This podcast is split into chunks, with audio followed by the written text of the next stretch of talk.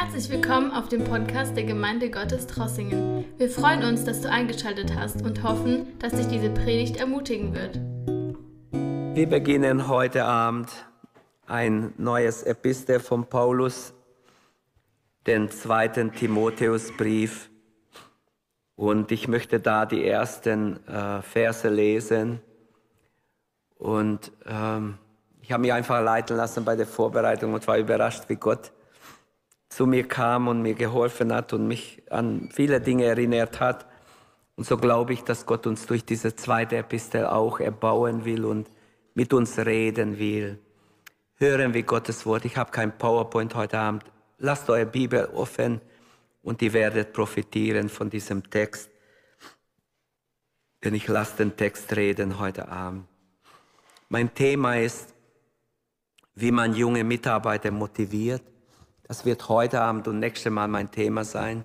Ich schaffe es nicht alles heute. Ich wollte es heute fertig machen. 1 bis 5a. Aber ich habe gemerkt, das sind so viele kostbare Schätze, das ist unmöglich. Ich würde dem Wort Gewalt antun, wenn ich drüber gehe einfach. Ich lese Gottes Wort 2. Timotheus 1, Vers 1 bis 5b. Paulus, Apostel Jesu Christi, durch Gottes Willen, nach der Verheißung des Lebens in Christus Jesus an Timotheus, mein geliebtes Kind. Gnade, Barmherzigkeit, Friede sei mit dir von Gott, dem Vater und von Christus Jesus, unserem Herrn. Ich danke Gott, dem ich von der Vorfahren her mit reinem Gewissen diene, wenn ich unablässig an dich gedenke in meinen Gebeten Tag und Nacht. Und ich bin voll Verlangen, dich zu sehen, da ich mich an deine Tränen erinnere, da ich mit, mit Freude erfüllt werde. Dabei halte ich die Erinnerung an deinem ungeheuchelten Glauben fest. Amen. Bis hierher Gottes Wort.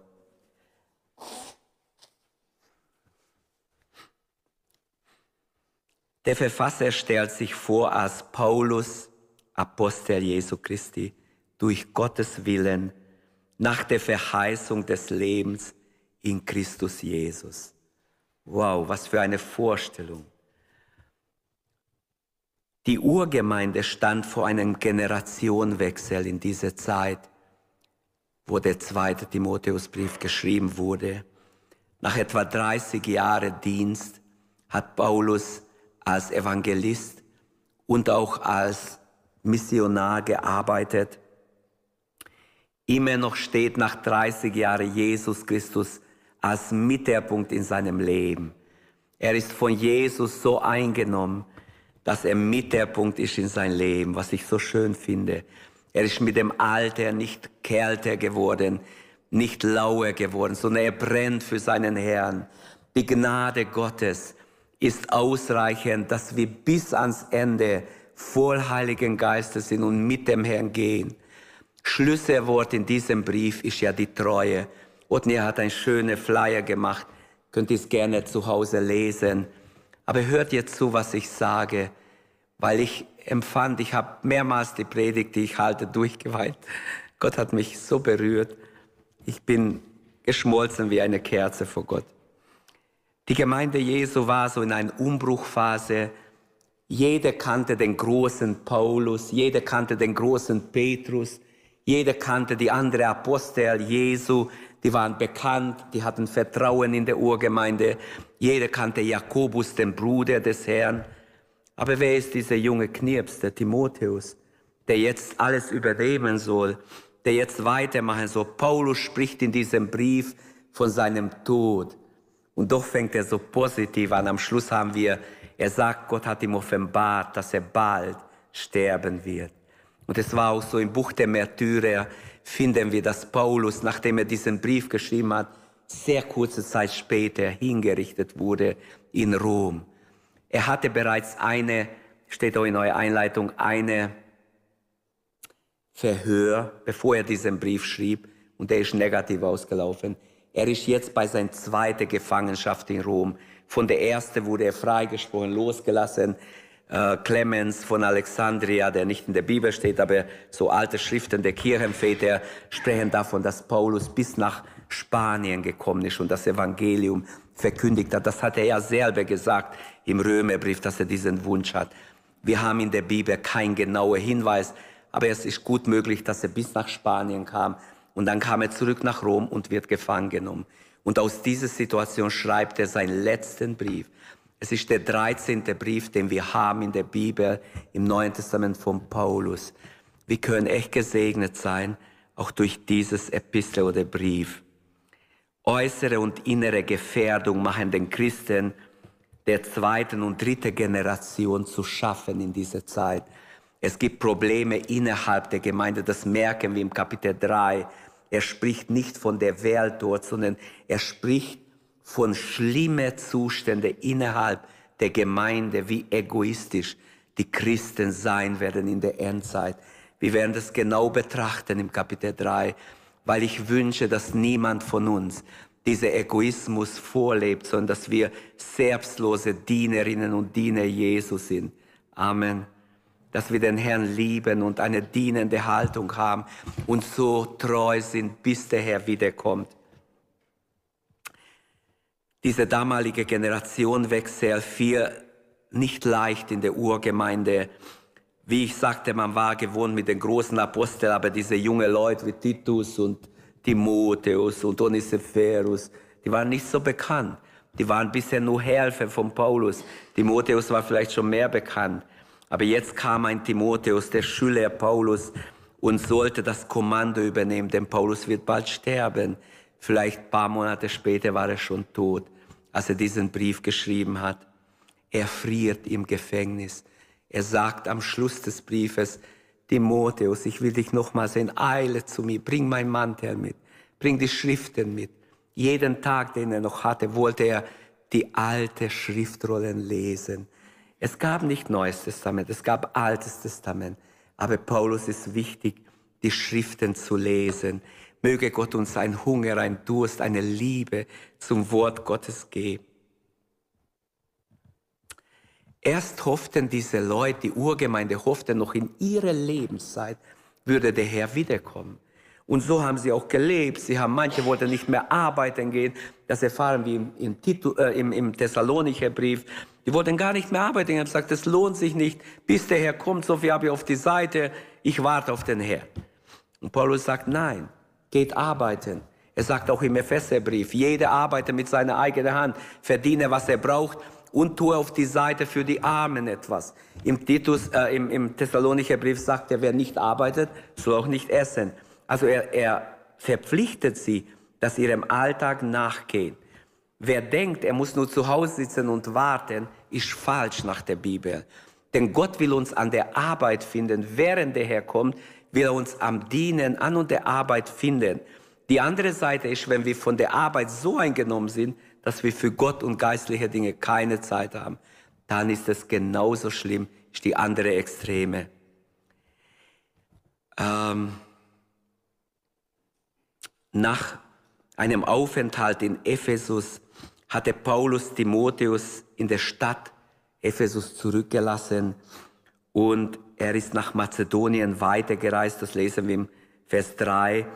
Wenn wir die Angaben vom Titusbrief noch dazu nehmen, dann drängt sich die Annahme auf, dass die Gefangenschaft in Rom, äh, was auch in Apostelgeschichte 28, 16 bis 31 erwähnt wird, mit Paulus Freilassung endet. Das heißt, Paulus wird bei seiner ersten Gefangenschaft freigelassen. Er reist noch, er tut Dienste, aber bei dieser Gefangenschaft nicht mehr. Nach dieser Spanienreise kommt er wieder in die Gefangenschaft. Er wird verhört und er wird verurteilt. Er rechnet jetzt mit seiner Hinrichtung. Die erste, die erste fünf Verse sollen ermutigen. Wisst ihr, ähm, im Buch der Märtyrer stehen so wunderbare Dinge.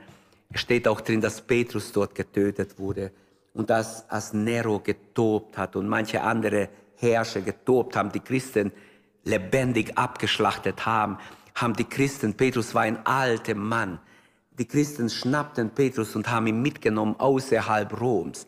Und er war unterwegs Richtung Süden, etwa einige Kilometer schon aus Rom raus und der Herr Jesus begegnet ihn. Petrus sagt, Herr, wohin gehst du? Ich gehe zu deinen Brüdern, die leiden. Du haust ab. Ich gehe zu deinen Brüdern, die leiden. Petrus hat gesagt, stopp, lass, bring mich zurück nach Rom. Und er wird auch hingerichtet mit den anderen Christen. Das ist die Gesinnung, die ich in der Bibel finde. Wir müssen so weit gehen, dass wir bereit sind, sogar zu sterben für den Herrn. Aber ich möchte ermutigen und ich sehe, wie Paulus Timotheus ermutigt. Ich weine nicht, weil ich traurig bin, sondern ich weine, weil ich Gottes Gegenwart spüre. Es ist, es sind sechs leicht erkennbare Motivationsprinzipien hier in diesen ersten fünf Versen. Vers 5b ist für Mütter, das will ich am Sonntag nehmen, für den Muttertag. Aber hier sind fünf Ermutigungen für Mitarbeiter. Ich bin so dankbar für Mitarbeiter in der Gemeinde. Das sage ich ehrlich. Als während Corona haben wir mal die Mitarbeiter zusammengezählt. Ich weiß nicht mehr, um was es ging. Aber wir kamen, wenn ich es richtig weiß, auf 100, über 190 Mitarbeiter in der Gemeinde. Und ich war so froh, ich habe mich hingekniet, wenn ich es richtig weiß, und habe Gott gedankt, dass wir so viele Mitarbeiter haben, dass Menschen bereit sind, Gott zu dienen in irgendeinem Bereich und sich Gott hingeben. Das ist richtig, jeder sollte mitarbeiten. Es sind also sechs leicht erkennbare Motivationen. Nehmen wir die Verse, wie sie kommen. Zuerst spricht Paulus über seine Autorität. Wie will er mit seiner Autorität ermutigen? Ich zeige es euch gleich. Zweitens über seine Selbstlosigkeit. Drittens über seine Anerkennung, Gebet als viertes, Zuneigung und Bestätigung. Ähm, ich werde nächstes Mal weitermachen. Ich mache soweit ich kann heute. Er spricht seine Autorität an. Paulus, Apostel Jesu, durch Gottes Willen nach Verheißung des Lebens in Jesus Christus. An Timotheus, meinem geliebten Kind, mein geliebtes Kind. Das erste Prinzip für gottgefällige Motivation, Ermutigung heißt Autorität. Timotheus, ich bin nicht leerem Fabel gefolgt, wie es auch Petrus sagt. Ich habe von Gott eine Autorität bekommen. Ich wurde gesandt. Gott hat mich berufen, vom Mutterleibe erwählt, wie er es in Galate 1 beschreibt.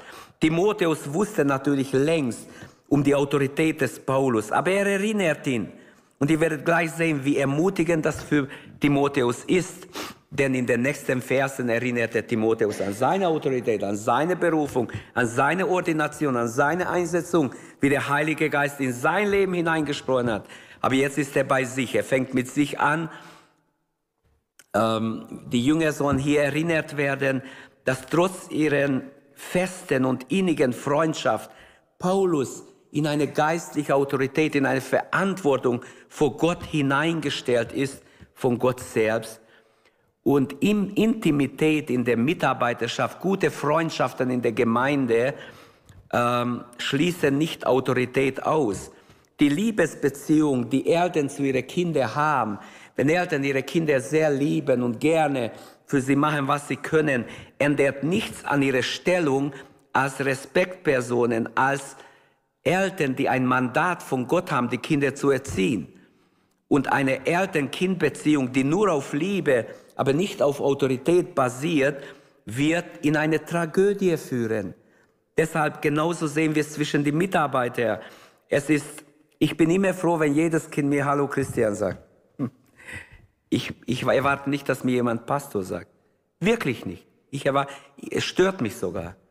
Obwohl ich Pastor bin, der Hirte der Gemeinde. Aber ich finde es schön, wenn ein Kind mir sagt, hallo Christian. ja, dann nehme ich sie gerne in die Arme. Ich freue mich. Es gibt Leute, die erwarten, sie müssen so mit Bischof angesprochen werden oder irgendwie.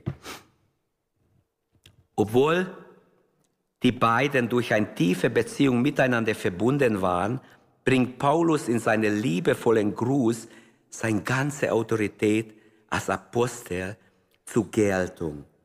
Apostolos steht im Griechisch, Gesandter. Ich bin ein Gesandter, jemand, der geschickt ist von Gott. Im Neuen Testament kommt dieser Begriff oft vor. Ähm, diese Bedeutung wird auch bei den zwölf Jüngern benutzt. Auch sie werden Apostel genannt.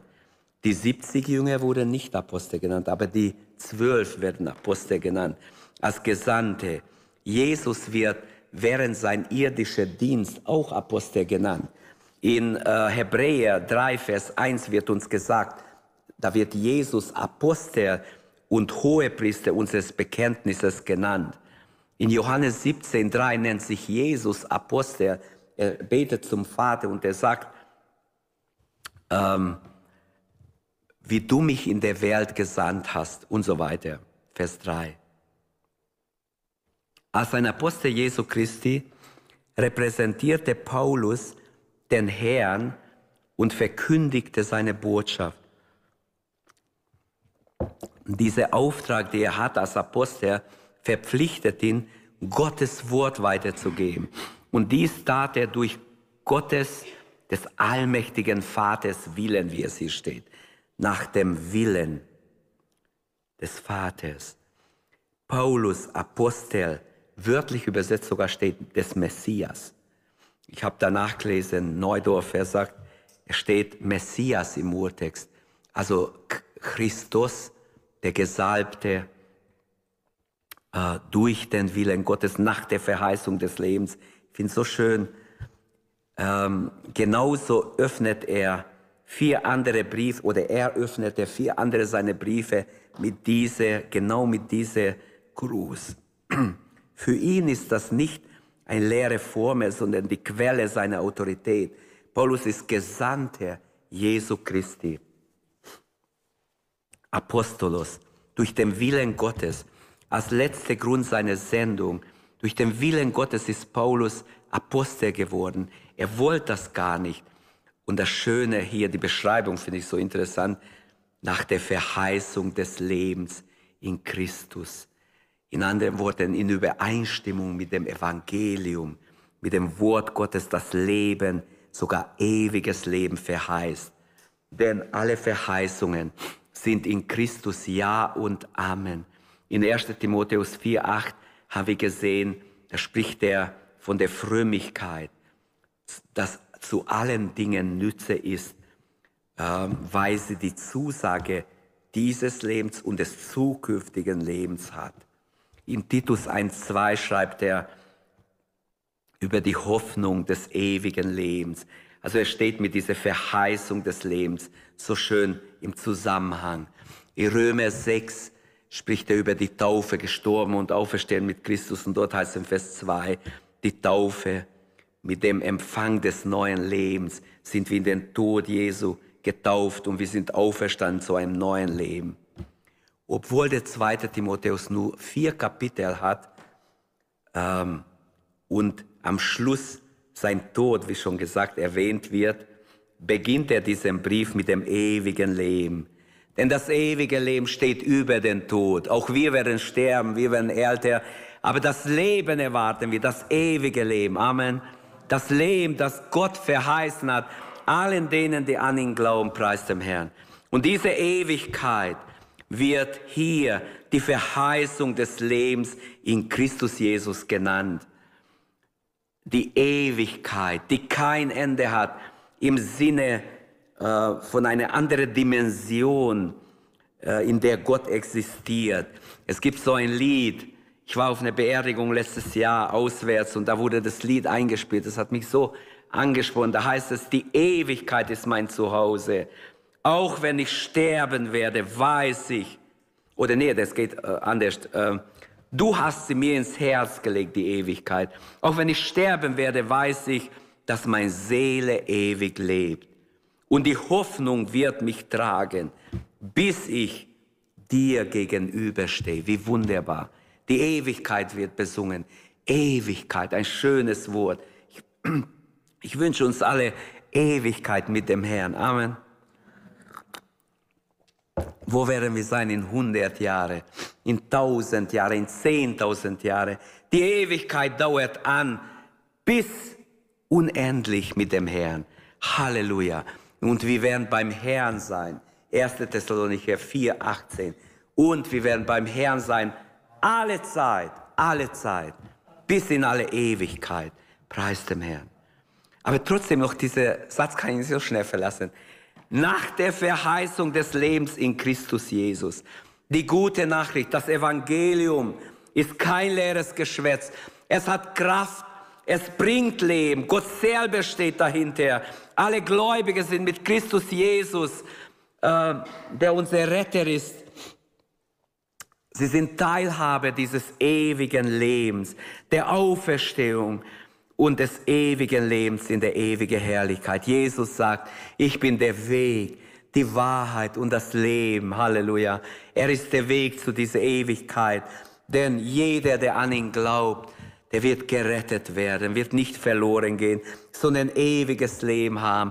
Und wer dieses Versprechen im Glauben annimmt, der kann wie Paulus sagen in Philippe 1,21, für mich zu leben heißt Christus. Sterben ist mir Gewinn. Jeder gute Vater wünscht sich nichts schneller, als äh, nichts äh, sehnlicher, wollte ich sagen, als, als äh, eine bleibende und tiefe Beziehung zu seinen Kindern. An Timotheus, mein geliebtes Kind, so steht's hier. Mein geliebtes Kind, er ist doch kein Kind mehr. Als unsere Kinder größer wurden, ich habe sie so gerne an, mein, an meinen Fuß gehalten, ich habe sie umarmt. Es war heilend für mich, immer so ein Kind an den, an den Schoß zu halten. Es war wirklich auch im Gottesdienst, ich habe die oft gehalten. Das fand ich so irgendwie so schön. Und als sie größer waren, ich habe gesagt, komm her. Mhm. Ich habe gesagt, komm her, ich will dich halten. Oh, das hat mir richtig wehgetan, als der nicht mehr kam. Aber da musste ich auch durch. Aber ich kann mich erinnern, das habe ich nicht vergessen. Einmal war ich ganz traurig. Ich habe gesagt, du kannst doch zu mir, ich freue mich, wenn du wenn du einfach auf meinem Fuß sitzt und dich umarmst. Okay, ich will das nur als Beispiel benutzen. Die Urchristenheit stand vor einem Generationenwechsel, habe ich gesagt. Und der geistliche Vater ist Paulus. Er ist jetzt ein alter Mann geworden.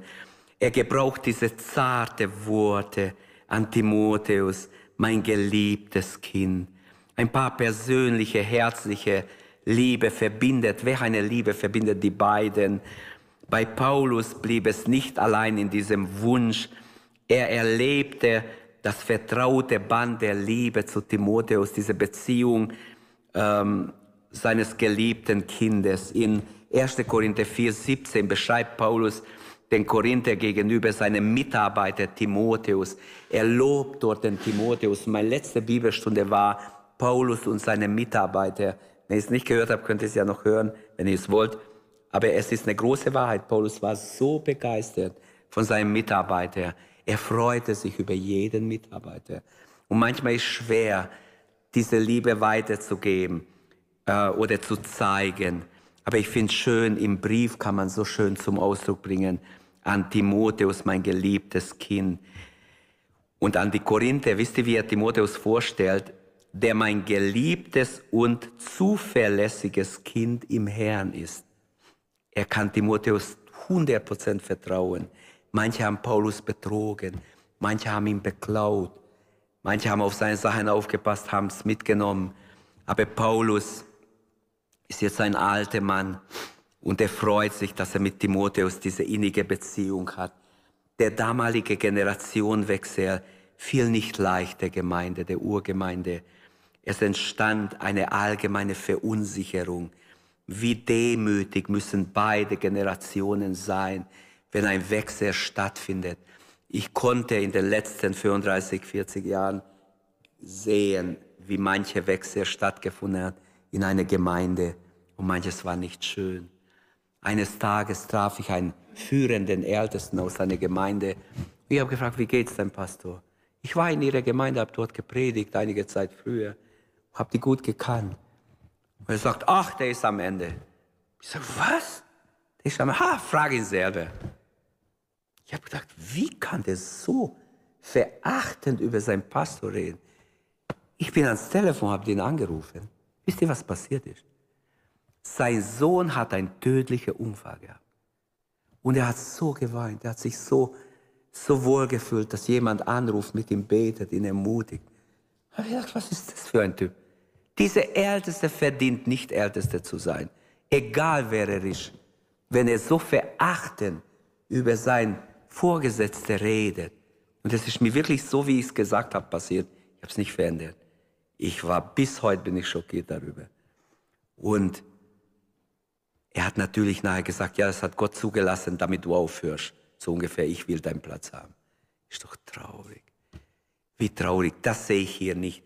Die Generationenwechsel in der Urgemeinde ist verbunden mit Liebe, mit Gnade, mit Barmherzigkeit, werden wir gleich sehen. Und Paulus ist so dankbar für das Geschenk des jungen Bruders Timotheus.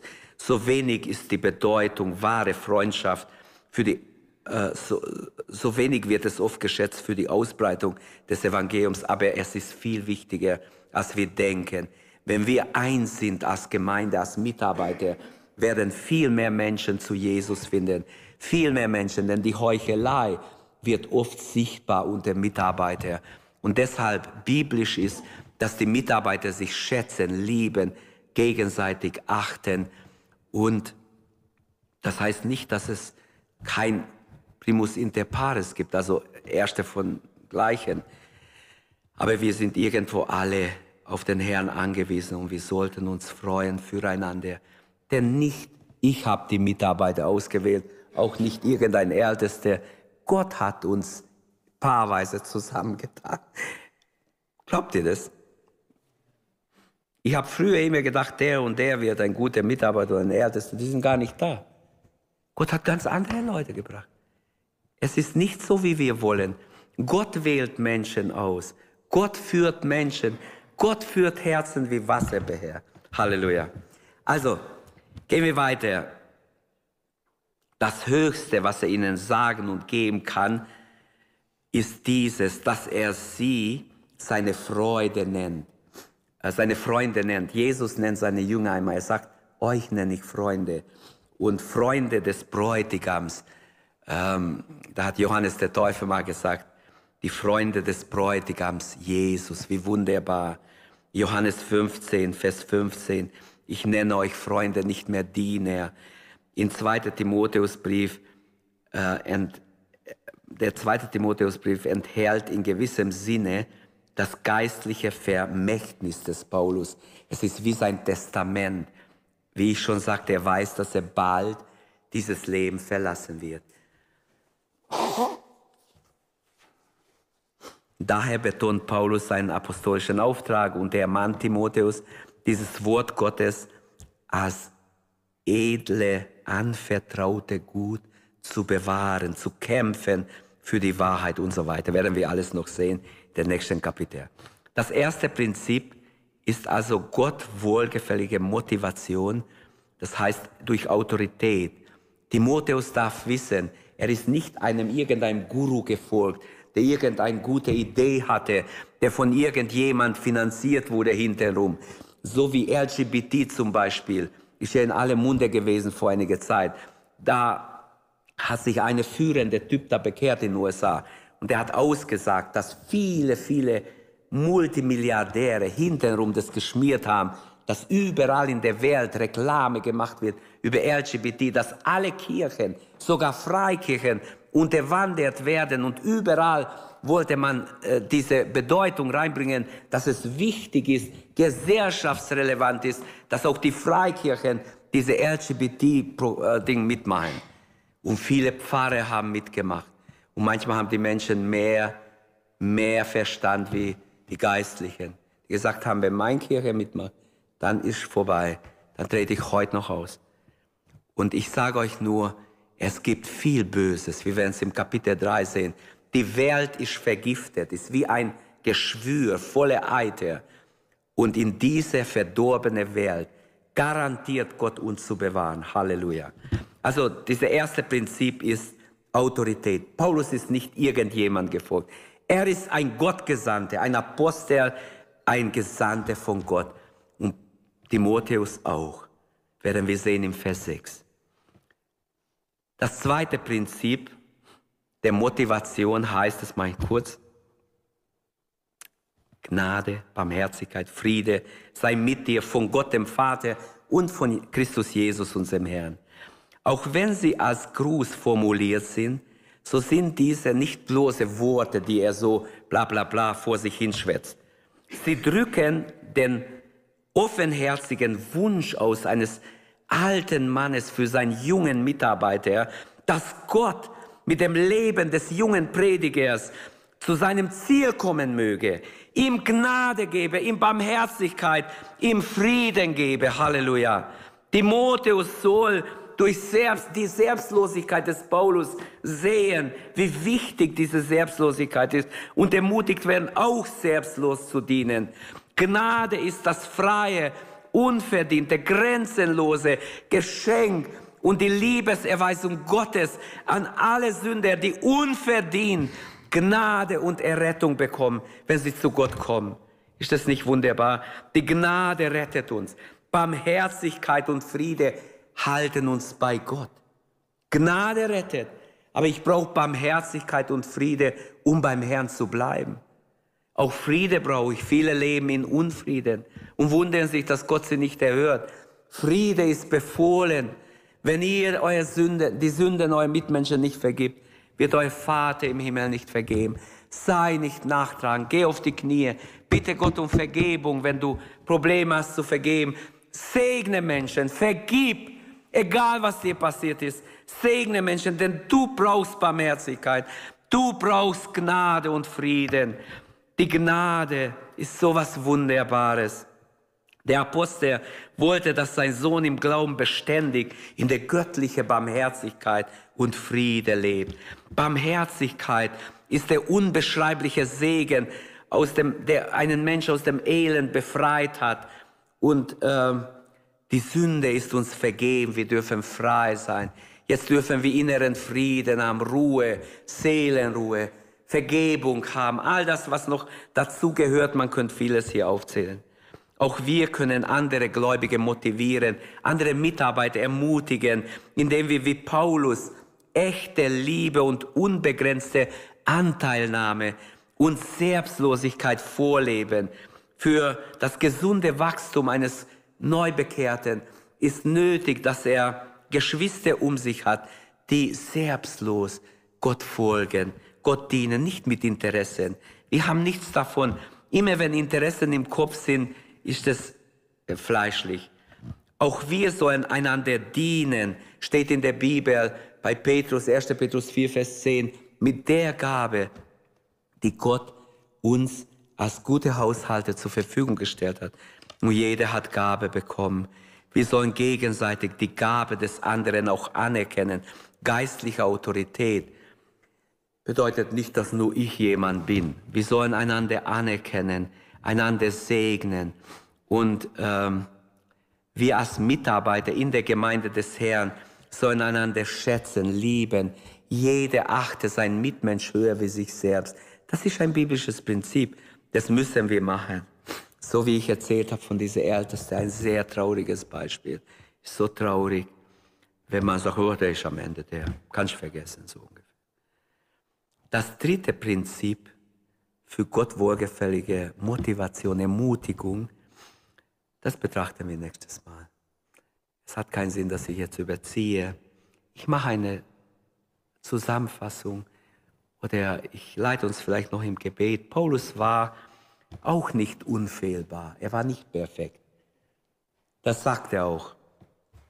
Paulus war nicht unfehlbar und doch ist er ein besonders begnadetes Werkzeug ein Beispiel für die junge Mitarbeiter seiner Zeit. Seit Jahren, wie ich schon letztes Mal gesagt habe, habe ich Paulus so versucht zu verstehen, seine Briefe bewundert und ich bin bis heute nicht ganz fertig damit, auch in der Apostelgeschichte, wie wunderbar dieser Mann Gottes doch und wie demütig er war, wie Gott hingegeben und wie er brennt für den Herrn. Für mich ist Paulus einfach ein, ein wunderbares Vorbild, der mich immer wieder ermutigt hat in meinen Dienst. Er sagt ja auch, tretet in meinem Fußtapfen, wie ich in Jesu getreten bin. Und äh, die Spuren Jesu. Es gibt so ein Buch auf den Spuren Jesu im Heiligen Land. Und viele gehen nach Israel und wollen diese Spuren verfolgen. Wir haben das Buch zu Hause.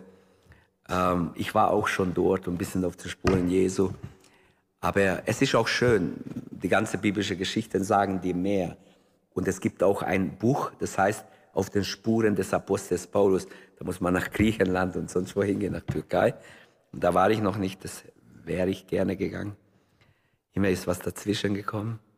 Ich möchte schließen, indem ich sage, Paulus ist ein großes Vorbild für alle, die am Wort dienen, die in der Gemeinde mitarbeiten. Denn er ist, er ist selbstlos, er hat eine göttliche Berufung, wie wir auch haben, und er bleibt trotzdem demütig. Paulus war auch ein Teamarbeiter, habe ich letztes Mal schon erklärt. Er ähm, die Gegenwart seiner Mitarbeiter hat er immer genossen. Er spricht in jedem seiner Briefe von seinen Mitarbeitern. Auch hier schließt er äh, diesen Abschnitt an, indem er noch Aquila und Priscilla grüßen lässt, die in Ephesus wohnen. Daher wissen wir, Timotheus ist in Ephesus. Und ähm, ja, Paulus stellt sich offen als Hilfs Hilfebrauchender dar. Er sagt nicht, bleibt wo ihr seid, arbeitet für den Herrn, ich komme irgendwie zurecht. Nein, er möchte die Mitarbeiter um sich haben. Er freut sich immer, wenn irgendwer Mitarbeiter um sich herum, um ihn herum sind. Und er sprach in Offenheit auch über seine Gefühlsprobleme oder seine Ängste, seine Tränen, seine innere Blockaden. Er sagt, betet für mich, dass Gott eine Tür des Wortes auftut. Betet für mich. Das schreibt er immer wieder. Und das zeigt mir, wie demütig dieser Mann ist, wie er unbedingt Gott dienen will. Die erste Verse im zweiten Timotheus, damit schließe ich, sollen ermutigen und bilden einen wunderschönen, bewegenden Gruß des großen Apostels an seine geliebte junge Mitarbeiter Timotheus. Oh Gott, schenk uns diese aufrichtige Liebe untereinander als Mitarbeiter ist mein Gebet. Schenk uns diese Liebe als Mitarbeiter. Können wir dafür beten? Gott hat uns zusammengespannt. Nicht wir haben es gemacht. Und wenn Gott uns leitet, dann sollen wir offen sein. Geben wir ihm die Ehre. Wer weiß, wozu Gott dich noch berufen hat. Eines Tages waren die Gemeinde in Antiochia zusammen, Apostelgeschichte 13. Plötzlich spricht der Heilige Geist, sendet mir aus Paulus und Barnabas zu dem Dienst, wozu ich sie berufen habe. Und aus dieser Prophetie entsteht eine wunderbare Arbeit, die bis in unsere Tage reicht. Wirst du auf Gott hören? Stehen wir auf und beten. Geben wir Gott die Ehre. Für jeden Mitarbeiter bin ich dankbar. Ist Gott dankbar für deine Hingabe, für dein selbstloses Dienen, für dein Gehorsam dem Herrn gegenüber, für deine Demut an ihm. Herr, wir danken dir. Ich danke dir für jeden Mitarbeiter, den wir hier in der Lokalgemeinde haben. Segne sie, segne jeden. Segne jeden um deines Namens willen. Rüste sie aus mit deiner Kraft, mit deiner Salbung, mit deinem Heiligen Geist, mit deiner herrlichen Kraft und Macht, o oh Herr. Halleluja. Gelobt sei dein Name. Gelobt sei dein Name, Herr. Wir beten dich an und danken dir, dass das Leben von dir kommt und dass du derselbe bist, immer noch Menschen berufst, immer noch Menschen sendest, immer noch Menschen ausrüstest und immer noch Menschen zusammenstellst, die zusammen für dich arbeiten. Halleluja. Gelobt sei dein Name, Herr. Gelobt sei dein Name, Herr. Wir ehren dich und danken dir. Halleluja, Halleluja, Halleluja. Danke, Vater. Danke in Jesu Namen. Danke, dass wir aus deiner Fülle leben dürfen. Danke, dass du heute Abend etwas hast für jeden. Herr, auch in der Gebetszeit wollen wir Fürbitte tun und beten für, für Anliegen. Leite uns du im Gebet. Lass unser Gebet prophetisch sein. Lass es so sein, von dir geleitet, dass wir für die Dinge beten, die wirklich dran sind. Im Namen Jesu Christi bitte ich dich, Herr, inspiriere uns vom Himmel her Lass uns Menschen des Gebets sein. Menschen, die warten auf dich, die hören auf dich, die sich inspirieren lassen von dir. Halleluja. Ehre sei dir, Vater. In Jesu wunderbaren Namen.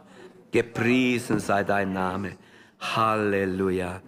Ich möchte alle bitten, die auch live zuschauen, wenn noch an ist, betet mit, wo ihr seid. Nehmt euch noch Zeit. Gebet ist mehr denn je wichtig. Lass dich leiten. Oft wissen wir nicht, was wir beten sollen. Römer 8, Vers 26. Wir wissen nicht, was wir beten sollen. Aber der Heilige Geist gibt uns einfach etwas auf dem Herz. Lass dich leiten. Ich habe das erlebt. Ich habe für jemanden mal gebetet. Ich wusste nichts über diesen Menschen. Aber ich habe gesagt, Herr, inspiriere mich. Ich bitte dich, ich habe keine Ahnung, was der braucht. Er hat mir nichts gesagt. Stand vorne. Ich habe angefangen zu beten. Ich habe einfach Gott vertraut. Jetzt bete ich nicht, was ich sonst beten würde, sondern ich lasse mich leiten. Ich fing an zu beten und er fing an zu weinen. Er hat gesagt, von wo weißt du meine Situation? Ich wusste es nicht. Ich habe keine Ahnung gehabt. Aber Gott hat mich geleitet und ich bin so dankbar. Das ist keine Ehre für mich, Ehre dem Herrn. Aber das habe ich auch erlebt, wo für mich jemand gebetet hat. Hier. Jemand hat für mich gebetet. Ich weinte vor Gott. Jemand kam. Ich höre sofort auf, du darfst sofort kommen. Aber das ist wirklich passiert. Ich habe noch in meinem Elternhaus gewohnt, als Neukauf gebaut wurde. Wir haben Wasser gehabt in sämtlichen Zimmer. Rohrbruch durch diese schwere Schläge, die man die Säule reingeschlagen hat. Und ich bin zum Herr Effiger gegangen. Ich habe gesagt, unser Haus wackelt wie ein, wie eine Waschmaschine. Was sollen wir machen? Wir haben Rohrbruch, alles unter Wasser. Ich habe gesagt, Ihr Problem, wenn Sie keine Versicherung haben. Ich hatte echt keine. Aber ich wusste, er hat sicher eine. Und dann, es war ein Dienstagmorgen. Der hat mich abgehört, sagt, ja, schauen Sie, wie Sie es machen. Hat mich richtig abgelehnt. Und dann kam Bruder Rutz. Es war in der Bismarckstraße. Ich ging nach vorne als Einziger nach seiner Predigt. Er gesagt, wer Gebet wünscht, kommt. Ich war gleich da. Ich saß ja vorne, brauchte nur ein paar Schritte gehen. Und er hat geweissagt, so spricht der Herr. Dein Herz ist betrübt, aber deine Gebete wurden jetzt erhört. Um morgen, Mittwochmorgen um 8 Uhr klingelt es bei uns.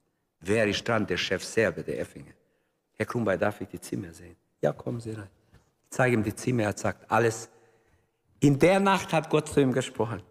Er muss alles übernehmen. Es war alles neu gemacht, besser wie vorher. er hat gesagt, ich habe einen Meister da drüben.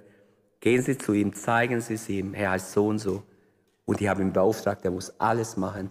Ich habe eine gute Versicherung, das wird alles bezahlt. Wir sind schuld. Hat er echt gesagt? Ich habe ihm nichts gesagt. Ich habe nur gebetet. Gott hat geantwortet. Ich war natürlich froh. Das hat damals um die 15.000 bis 17.000 D-Mark gekostet. Von wo hätte ich das genommen? Ich hatte Schulden. Ich freue mich, dass Gott derselbe ist. Er ist immer noch derselbe. Du kannst ihm vertrauen. Danke, dass du unsere Predigt angehört hast. Wenn dich die Botschaft angesprochen hat, dann teile sie gerne mit deinen Freunden und Bekannten, dass auch sie diese Predigt hören können. Wir wünschen dir Gottes Segen.